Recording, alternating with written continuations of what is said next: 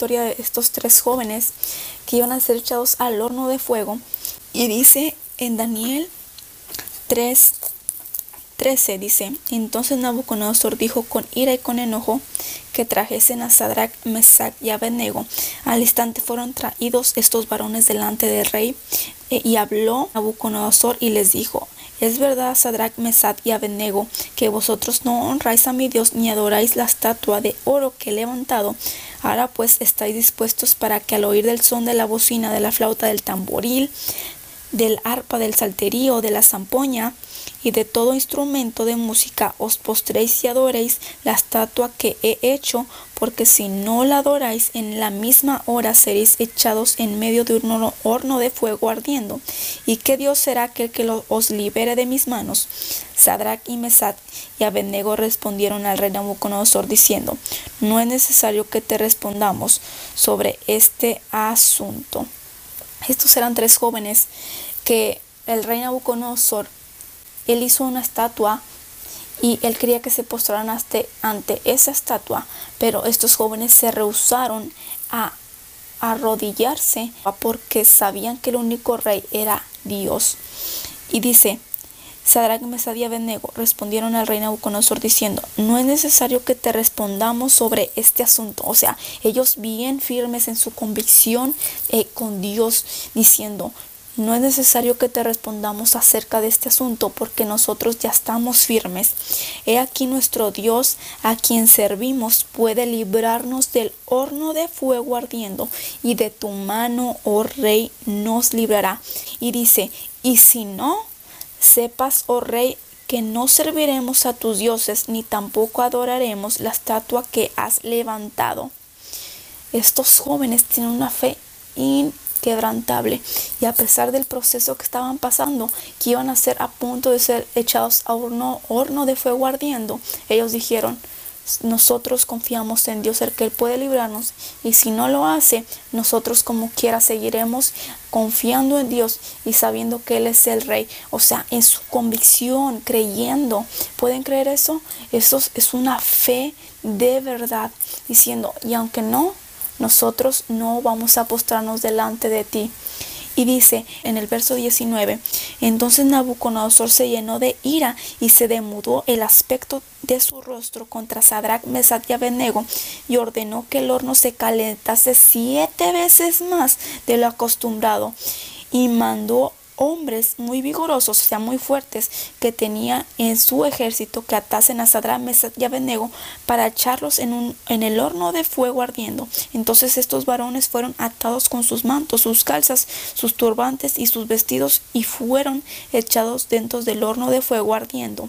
Y como la orden del rey era apremiante y lo habían calentado demasiado, la llama del fuego mató a aquellos que habían alzado a Sadrach, Mesad y Abednego. Y estos tres varones, Sadrach, Mesad y Abednego, cayeron atados dentro del horno de fuego ardiendo. Las personas eh, del ejército que llevaban a estos tres jóvenes se quemaron cuando los aventaron al horno de fuego por lo tan caliente que estaba. Se calcinaron. Entonces el rey Nabucodonosor se espantó y se levantó apresuradamente y dijo a los de su consejo, ¿no echaron tres varones atados dentro del fuego? Ellos respondieron al rey, es verdad, oh rey. Y él dijo, he aquí yo veo cuatro varones sueltos que se pasean en medio del fuego sin sufrir ningún daño, y el aspecto del cuarto es semejante al Hijo de los dioses. Entonces Nabucodonosor se acercó a la puerta del horno de fuego ardiendo y dijo Sadrach, Mesad y Abednego, siervos de Dios Altísimo, salid y venid. Entonces Sadrach, Mesad y Abednego salieron de en medio del fuego y se juntaron los sátrapas, los gobernadores, los capitanes y los consejeros del rey para mirar a estos varones como el fuego no había tenido poder alguno sobre sus cuerpos ni aun el cabello de sus cabezas se había quemado, sus ropas estaban intactas y ni siquiera olor de fuego tenían. ¿Pueden creer esto? Tres jóvenes que estaban a punto de ser echados a un horno de fuego ardiendo. Es más, siete veces más lo calentaron, porque el rey Nabucodonosor estaba tan enojado de que ellos no se inclinaban ante la estatua que él había hecho. Pero saben, la convicción de estos jóvenes fue más fuerte, la fe de estos jóvenes fue más fuerte que lo que el rey decía. ¿Saben por qué? Porque cuando tú tienes tu convicción bien puesta a Dios en el proceso, el Señor sacará lo mejor de ti. Cuando tienes una fe inquebrantable, dice la, palabra que la fe es la certeza de lo que se espera y la convicción de lo que no se ve. Que aunque estés pasando por un proceso, que aunque estés pasando por por una tempestad, el Señor estará contigo y no te dejará.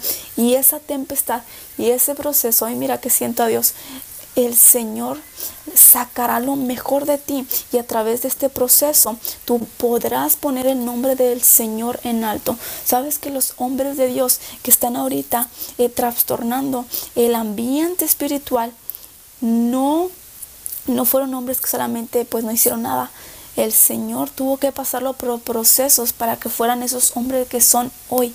El Señor nos tiene que procesar. El proceso es para crecer, para sacar lo mejor de nosotros y para poder conocer a Dios más. Porque tal vez a veces pensamos que podemos hacerlo todo por nuestras propias fuerzas.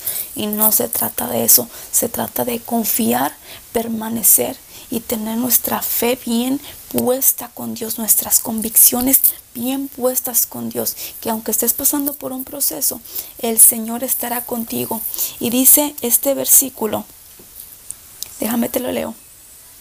En Isaías 43, 2, cuando pases por, el, por las aguas, yo estaré contigo, y si por los ríos, no te anegarán. Cuando pases por el fuego no te quemarás y ni la llama arderá en ti. El Señor estará contigo. Si tú me estás viendo en este momento y estás pasando tal vez por una situación difícil, quiero decirte que no te quemarás, que no te ahogarás, porque el Señor estará contigo. Yo sé que el Señor sacará lo mejor de ti a través de los procesos que has pasado o tal vez de los procesos que estás pasando ahora mismo. El Señor estará contigo. Yo pasé por un proceso recientemente en el cual no me sentía bien físicamente, pero sabes que a pesar de que me sentía mal a veces, aprendí a adorar a Dios, aunque yo me sentía mal, adoraba a Dios. Y hace dos semanas vino una pastora y puso su mano en la parte donde a mí me dolía, pero antes de que eso pasara, yo le dije al Señor, yo sé que el día de hoy tú me vas a sanar. Y yo sé que me iré sana a mi casa. Y sabes, cuando esa pastora oró por mí, yo sentía algo de parte de Dios y fui sana ese día. Hace dos semanas. ¿Y fue por qué? Porque tuve fe, porque creía en Dios, porque me agarré de la palabra de Dios y porque dije, yo creo en que seré sana el día de hoy, porque lo creí con mi corazón. Y sabes, desde ese día me, me he sentido bien, ya no he pasado por el problema que tenía.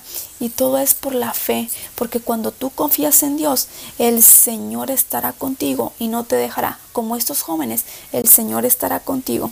Dios te bendiga que tengas un hermoso día y quiero que sepas que donde quiera que vayas, el Señor irá contigo, que tienes un propósito grande de parte de Dios. Joven, jovencita, eh, mamá, papá que me está escuchando en tu trabajo, donde quiera que estés, quiero decirte que el Señor estará contigo. Solamente ten fe en cualquier proceso, aprende a adorar a Dios, porque Él sacará lo mejor de eso para que, para que exalte su nombre y para glorificar su nombre. Dios te bendiga, te quiero demasiado y nos vemos en el próximo segmento de Como Dios te ve.